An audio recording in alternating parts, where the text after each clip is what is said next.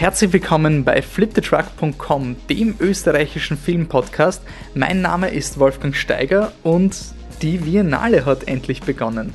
Am 23.10. wurde das Filmfestival in Wien mit dem Film Amour Fou eröffnet und aus diesem Grund hat sich Michael Leitner mit der Regisseurin Jessica Hausner zusammengesetzt, um den Film im Detail zu diskutieren.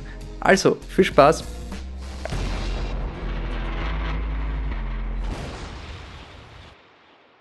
Ich sitze hier mit der Jessica Hausner, ähm, Regisseurin des Films Amour Fou, der demnächst ins Kino kommt. Mal, hallo, danke, dass du dir Zeit genommen hast. Ja, gerne, hallo. ähm, zum, zur Einleitung äh, könntest du uns kurz erklären, worum es in deinem Film geht? Ah, worum es in meinem Film geht? Das richtet sich also jetzt an Leute, die den Film noch nicht gesehen haben. Richtig. Okay, dann verrate ich aber nicht sehr viel. ähm, dann verrate ich nur so viel, es ist eine Liebesgeschichte, die vielleicht keine ist. Es geht im Prinzip um zwei Personen, die sich annähern und wieder entfernen und die über einen seltsamen Wunsch miteinander verhandeln, nämlich ob sie gemeinsam sterben sollen oder nicht. Und es gibt viele Gründe, die dafür sprechen und viele, die dagegen sprechen. Und ja, uns es scheint fast so, als könnten sie sich einigen und würden doch irgendwie zueinander finden und dann wird es aber erst so richtig interessant. Okay. Äh, vielleicht, dass man noch ganz kurz ergänzen kann, es ist also eine Geschichte über den Heinrich von Kleist, also es ähm, basiert ja äh, zumindest ein Stück weit auf, auf wahren Begebenheiten. Ja, ein und, Stück weit. Also ich würde nie sagen, ja. es ist ein Film über Heinrich von Kleist, das wäre ja. zu äh, gelogen. Der Film ist inspiriert durch einige mhm. biografische Details von Heinrich von Kleist. Ähm, könntest du kurz erklären, wie du da überhaupt zu dieser Geschichte gekommen bist? Ja, also ich wollte einen Film machen mit, dem groben, mit der groben Überschrift Doppel-Selbstmord aus Liebe mhm. und habe verschiedene Sachen recherchiert. Also ich wollte die Geschichte eigentlich zuerst in der Jetztzeit erzählen und habe mich auch mit diesem Norway Today ähm, beschäftigt, wo sich zwei Jugendliche über Internet miteinander verabreden, gemeinsam mhm. Selbstmord zu begehen. Und irgendwie hat mir bei, all den Entwürfen, die ich da hatte, der Humor gefehlt oder das, das, was den Film eigentlich interessant machen könnte. Also es war so tragisch irgendwie, schwerfällig. Mhm. Und, ähm, und dann habe ich es lieber liegen gelassen und dann einige Zeit später habe ich dann eben zufällig über Kleist gelesen und zwar, dass er ähm, sich eben umbringen wollte, aber einen Sterbepartner oder Partnerin dafür gesucht hat. Und da hat er verschiedene Leute gefragt. Erstmal seinen besten Freund, der wollte nicht, dann seine Cousine, die wollte auch nicht.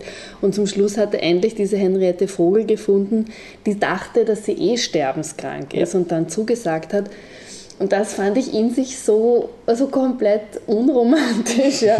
Das fand ich lustig, das so als Widerspruch zu dieser hochromantischen Idee, dass man aus Liebe miteinander in den Tod geht.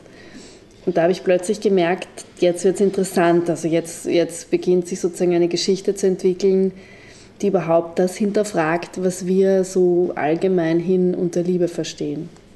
Du hast schon kurz angesprochen, inwiefern der Film romantisch ist, ist wahrscheinlich ähm, offen für Diskussionen. Man hört ja auch eigentlich, wenn man über Amour Fou liest, dann wird er schon ähm, promoted als, als romantische Liebeskomödie im weitesten Sinne. Ähm, kannst du dich damit identifizieren, beziehungsweise ist es etwas, was du, ähm, während du den Film gedreht hast, schon im Hinterkopf hattest, ja, jetzt drehe ich eine, eine Liebeskomödie? Also es ist keine Komödie im herkömmlichen Sinn. Es ist nicht so, dass, man, dass, es, dass es eine leichthin erzählte Geschichte wäre. Das ist, glaube ich, nicht der Punkt. Es ist eher, das, es ist ein schwarzer Humor, der entsteht. Es hat eher was ähm, Surreales fast. Es ist, ist, ist auf eine Weise präsentiert dieser, die Hauptfigur, der Dichter Heinrich, eben seinen Wunsch, ähm, jemanden zu finden, der mit ihm sterben will, auf so eine trockene Art und Weise oder auch so völlig harmlos dass, dass das eben äh, witzig wirkt oder so was mhm. Absurdes hat. Der Film ja. hat so eine absurde Komik oder der Humor entsteht eben auch aus der, ja, aus der Selbstverständlichkeit, mit der dieses Thema genau, behandelt ja. wird. Es ist, hat überhaupt nichts, oh nein, oder irgendwie Tragisches oder Abgründiges, sondern es ist halt eine Option, die gewählt wird. Dann wollen wir halt nicht leben, sondern sterben. Na, ja. Und schwierig ist eher, jemanden zu finden, der das halt mitmacht. Aber aber äh, ja, und beim Drehen durchaus habe ich das genau gesucht, also schon vorher, also eben wie ich erzählt habe, allein beim Drehbuchschreiben schon war klar, durch diesen, Humor oder diese Leichtigkeit lässt sich die Geschichte überhaupt erzählen für mich. Weil natürlich ist, liegt darunter ein, ein tragischer Kern, ja. aber der ist sozusagen unterschwellig und zwischen den Zeilen. Mhm. Du hast es schon kurz angedeutet, dass, also wie die Figuren, dass sie recht nüchtern mit diesem Thema umgehen und in diesem Zusammenhang spielt auch Sprache eine große Rolle in dem Film. Und die Figuren wählen eine, ich würde sagen, ähm, antiquierte Ausdrucksweise. Ist das für dich, ging es jetzt lediglich darum, dass das historisch korrekt ist oder gab es da schon noch andere Gründe dafür? Ja, also antiquiert ist natürlich aus unserer Sicht. Ja. Also aus der, aus der Sicht eines Films, der eben 1811 spielt, ist die Sprache aktuell. Das möchte ich nur kurz naja, betonen. Das, ja, ja, ja, genau. ja, ich sage es deswegen auch, weil ich versucht habe, also ich habe mich ziemlich eingelesen in so ähm, Sprache ähm, aus, aus eben Anfang des 19. Jahrhunderts. Ich habe viele Tagebuchaufzeichnungen von nicht nur von Kleist, sondern von anderen Zeitgenossen gelesen und Briefwechsel von allen mhm. möglichen, mhm. die alle gut erhalten sind. Und, ähm, und habe das so ein bisschen geübt, um in diese Sprache reinzukommen, habe aber dann beim Dialogeschreiben sehr wohl auch Modernismen eingebaut.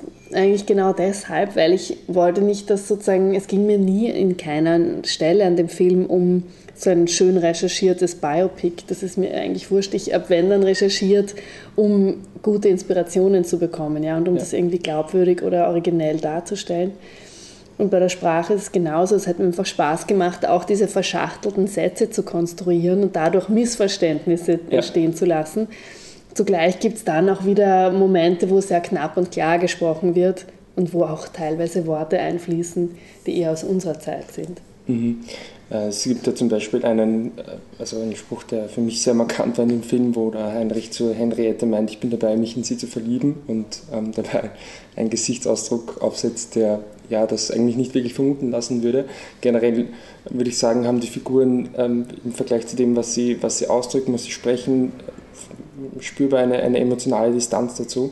Ähm, würdest du zustimmen, dass das ähm, Amofu, der Film an sich, das schon noch so ein, ein Stück weit eine theoretische Abhandlung über die Liebe ist? Ja, das klingt ganz gut. Also theoretische Abhandlung oder praktische Abhandlung ist vielleicht mhm. noch passender. Es ist eine Versuchsanordnung unter einer bestimmten Prämisse und das wird sozusagen durchgespielt bis zum bitteren Ende. Ähm, ich, ich sehe auch meine Figuren weniger psychologisch ähm, als eben wie ich auch als, als Stellvertreter für bestimmte mhm. Positionen in, in einem Schachspiel ja. oder so. Ja. Also insofern trifft das zu, was du sagst. Und dazu passt eigentlich auch die, die Kamera von, von Martin Schlacht ganz gut, die ja, wie sehr oft bei ihm oder in den Filmen, die er dreht, sehr stiller Beobachter ist, meine, der Totale ist oder in den meisten Szenen. Und da gibt es eigentlich viele Szenen, die da beinahe so ein bisschen wie lebendig gewordene Gemälde wirken und die also sehr genau konstruiert wirken. Und da wollte ich fragen, warum hast du dich eigentlich für so eine doch radikale Bildgestaltung entschieden? Ähm, also ich glaube, dass ich bei der, beim, also ich, ich zeichne mein Storyboard, das ist so nach dem Drehbuch der nächste Schritt zur Realisierung von einem Film bei mir. Und ähm, wenn ich das Storyboard zeichne, dann versuche ich einen Stil zu finden oder eine, eine Filmsprache, die über das, was ich geschrieben habe, hinausgeht oder beziehungsweise die so ist, dass ich dann Teile des Geschriebenen auch wieder streichen kann. Also mhm. es geht mir oft so, dass wenn ich das Storyboard gemacht habe, dann fallen automatisch Dialoge und Szenen weg, die ich im Drehbuch geschrieben hatte, weil ich dann merke, dass das Bild es sowieso schon erzählt. Ja. Und in dem Fall war es eben so, dass, dass beim Zeichnen dieses Storyboards ich gemerkt habe, es ist interessant, den gesellschaftlichen Kontext zu erzählen. Also alle diese Dialoge, die ich da geschrieben hatte, habe ich plötzlich sozusagen in, in, in einen Kontext gestellt von, was weiß ich, teilweise Leuten, die dazuhören oder Abendgesellschaften mhm. oder mittags ähm, beim Essen oder die Mutter sitzt dabei und stickt. Also ich habe sozusagen eigentlich alles in, in, diese, in diesen Alltag reingebettet. Und daraus hat sich ergeben, dass es plötzlich Sittenbilder geworden sind. Also dass ich ja. gemerkt habe, es ist interessant, ja, die reden das nicht nur zu zweit, sondern da sitzt eben noch jemand dabei oder da ist das Dienstmädchen und die tut inzwischen Tee eingießen oder genau, das Mädchen ja. übt Klavier. Und dadurch habe ich auch versucht zu verstärken oder der Hund ist mhm. immer anwesend, diese, diese Beiläufigkeit. Also es ist, es ist nichts, da, es hat so eine, eine, eine Banalität geradezu ja. auch, dieses, dieses ähm, Verhandeln dieser existenziellen Dinge. Und das fand ich interessant. Ja. Und daraus hat sich die Bildgestaltung entwickelt. Mhm. Okay. Du hast kurz Verhandlungen angesprochen. Es gibt in dem Film auch einige Szenen, die die politische Situation zu dieser Zeit darstellen die, oder die politische Entscheidungen diskutieren. Und ich sage mal so, auf den ersten Blick äh, erkennt man da vielleicht nicht sofort den Zusammenhang zu der Liebesgeschichte. Wo siehst du da die Verbindung, beziehungsweise warum hast du dich dafür entschieden, äh, diese Szenen in den Film zu involvieren? Ähm, ich habe unnächst darüber nachgedacht, das ist eigentlich lustig. Ich glaube, ich habe für die Teile des, des, des Films, die quasi zur Liebesgeschichte gehören, ich weiß nicht, da habe ich zwar recherchiert und geschrieben oder so, aber das war innerhalb von ein paar Monaten erledigt. Aber für diese, für diese paar politischen Dialoge habe ich, glaube ich, über ein Jahr recherchiert, um überhaupt in der Lage zu sein, diese mhm. Dialoge mhm. zu schreiben, weil, weil es eine sehr, sehr komplizierte politische Situation damals war und es wirklich gedauert hat, bis ich sozusagen die verschiedensten Aspekte davon irgendwie glaube ich, begriffen zu haben. Und die dann sozusagen auf die verschiedenen Figuren im Film zu verteilen, ja. wer vertritt welche Haltung. Und dann, dann, dann habe ich sozusagen gemerkt, eben, also das, das Ziel von Anfang an war, dass der politische Dialog eine Art Echo ist auf das, was in der Liebesgeschichte geschieht. Und zugleich war das eine Suche. Also es war nicht klar, inwiefern dieses Echo stattfinden soll. Mhm. Und ich glaube, letztendlich ist es es kommt auch im Film vor, dieses Tappen im Dunkeln. Also es ist ganz einfach so, dass damals, also die Monarchie hat nicht mehr funktioniert, die Demokratie war sozusagen noch in Kinderschuhen, keiner hat dran geglaubt. Und in diesen Dialogen geht es eben darum, dass man sozusagen die alte Ordnung vielleicht heraufbeschwört und vor dem neuen, sich anbahnenden, veränderten Angst hat oder, oder Ressentiments. Und wir heutzutage wissen natürlich, die Demokratie hat sich durchgesetzt in Deutschland und ja. ähm, aus unserer Sicht ist es fast ein bisschen lächerlich zu sagen, ah, wenn bloß uns die Demokratie erspart bleibt. Und, und das, das, das ist, glaube ich, das Echo auf die Liebesgeschichte, dieses Irrtümliche. Also, dass man denkt, es ist so und derweil ist es dann anders dass sich sozusagen Wahrheiten in einem Moment bestätigen und im nächsten sind sie widerlegt.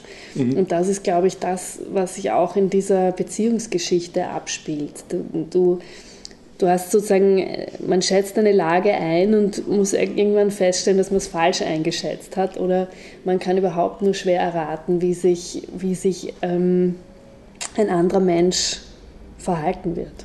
Mhm. Du hast jetzt äh, schon kurz gemeint, also für uns ist es, naja, lächerlich würde ich vielleicht gar nicht sagen, weil ein bisschen irritierend im ersten Moment, okay, das sind also ähm, gegen die Demokratie mit eigentlich durchaus vertretbaren, ähm, argumentierbaren Gründen. Und generell hat der Film ja einige Momente, wo nicht ganz das passiert, was man, was man vielleicht im ersten Moment erwarten würde. Also der junge Mann, der der jungen Frau eben keinen Heiratsantrag macht, sondern eben mit dir gemeinsam sterben möchte. Sind das generell solche Dinge, die du machen wolltest, dass du so Konventionen ein bisschen umdrehst? Oder? Ja, die Dinge sind nicht so, wie man denkt, dass sie sind. Das ist, glaube ich, so der, die Überschrift von dem, wo auch sozusagen ja. die Verbindung stattfindet. Also ich, ich habe manchmal gedacht an diese Szene in dem einen Buñuel-Film, wo wo eine Gesellschaft bei Tisch sitzt, aber sie sitzen alle auf ja. Toiletten und scheißen. Und dann sagt einer, oh Entschuldigung, ich komme gleich wieder und verlässt den Raum mhm. und geht in sein kleines Separé, also eine Art Toilette, aber dort ist er. Ja. Und das ist so lustig, also einfach diese, die Konvention wirklich auf den Kopf zu stellen, das ist in der Szene natürlich großartig bei Bonuel. Aber das, das trage ich lange mit mir herum, diese Szene. Also das ist sicherlich was, was, was mich auch antreibt. Also zu behaupten, dass es ganz anders ist. Mhm. Also, also das quasi auch so als Inspiration genützt, mhm. zu sagen, so mhm. etwas will ich mal machen. Mhm. Oder? Ja, oder es hat mir halt einfach ein, hat mich angesprochen. Also ich habe mhm. gemerkt, das ist vielleicht ein, einer der Gründe, die mich überhaupt antreiben, Filme zu machen. Mhm. Also. Okay. Ähm, ja, dann kommen wir eigentlich schon so Richtung Abschluss. Ähm, was bedeutet es eigentlich für dich persönlich, dass du jetzt doch eine recht große Ehre erfahren, würde ich sagen, ähm, dass du jetzt als als österreichische Filmmacherin wird das äh, Amour Fou auf der Biennale als Eröffnungsfilm gezeigt wird. Was bedeutet das für dich? Ja, das ehrt mich tatsächlich. Das, da bin ich sehr stolz und froh drauf. Und es ist, ganz herrlich. Es, es, hilft dem Film auch wahrscheinlich einfach für den Kinostart. Und ja, ich würde mich freuen, wenn, wenn, wenn auch in Österreich die Zuschauerzahlen beglückend wären. Ja. Ich klopfe auf Blech. Ich, ich wünsche das Beste. Danke. Ähm, vielleicht noch jetzt wirklich als letzte Frage. Ähm, hast du schon weitere Projekte im Kopf? Weißt du schon, wie es weitergehen wird? Ich habe schon ein neues Projekt im Kopf, an dem ich schon arbeite. Aber es ist ein bisschen zu früh, um es wirklich noch zu sagen. Es ist, okay. Ich kann nur sagen, es ist eine Art ähm, Mystery-Geschichte, wieder mal. Okay. Aber es trifft vielleicht auf alle meine Filme zu. okay, dann vielen Dank für das Interview. Ja. Das war das Interview mit Jessica Hausner. Amour Fou kommt auch regulär in die österreichischen Kinos. Am 7. November wird der Film anlaufen. Wir bedanken uns noch einmal bei Jessica Hausner und beim Stadtkino Wien für die Möglichkeit, dieses Interview zu führen. Ich hoffe, man hört sich beim nächsten Podcast und bis dahin, ciao!